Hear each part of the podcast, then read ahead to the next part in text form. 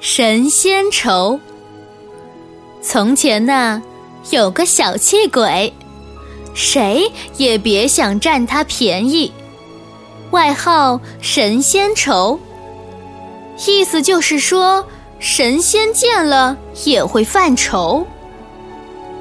有一天，天上的两个神仙吕洞宾和铁拐李闲来无聊。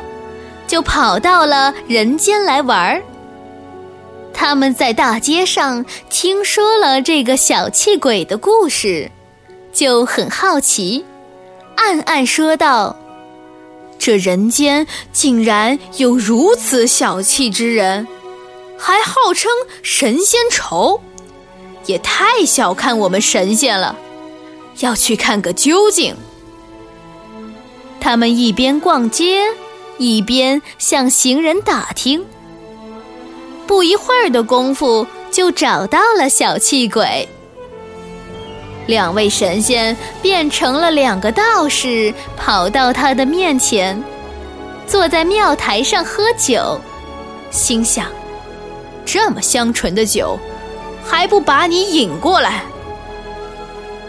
神仙愁路过庙台，闻到了酒的香味儿。不自觉的就走过去要酒喝。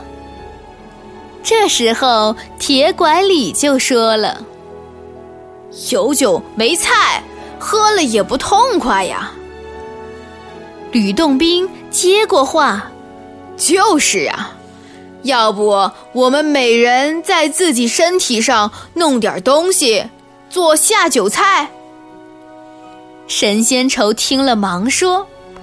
那就你们两位先吧。